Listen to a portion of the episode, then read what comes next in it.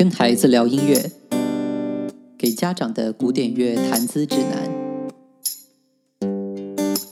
第十一章：道路上的光。让我们寻求帮助，并成为另一个人的帮手。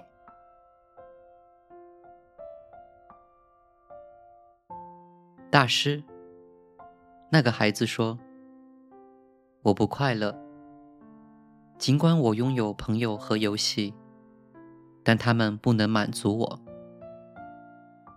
虽然我热爱音乐胜于一切，它也不是真正的在我心中。对我来说，它也不像以前那样带给我快乐了。我应该怎么做？”然后那位大师回答道：“有一个任务，是所有任务中最伟大、最苛刻的，但一个孩子必须学习它。你必须从最初的时候就知道，所有你做的和你说的，你所去的地方，你寻求的东西，这些。”所有这些都发自内心。别人看到的所有关于你的东西，就是你的内心生活。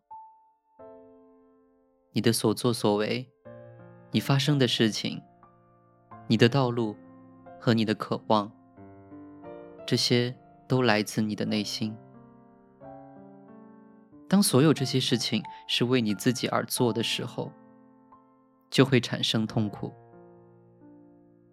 现在有很多东西不能通过直接的寻求就能拥有，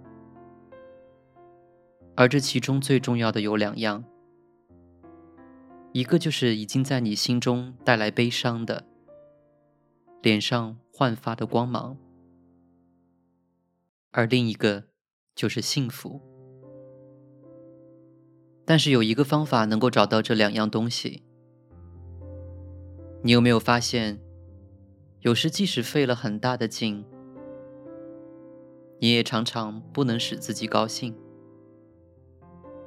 但通常只需花一点功夫或不费任何力气，你就能使另一个人高兴。这个方法就是服务。可怜的孩子，你来是为了抱怨不开心。然而，你拥有所有光明珍贵的东西：朋友、音乐、温暖的家。你难道不知道，世界上还有数不清的穷人？像你一样大的孩子们没有每日所需的面包，可是他们之中有很多人一定会说：“不要把我引向诱惑。”而当他们这么说的时候，他们还未品尝过日常食物，虽然他们曾祈祷能获得食物，而你呢？你不快乐。你的日常食物随着音乐和阳光被摆在你的面前，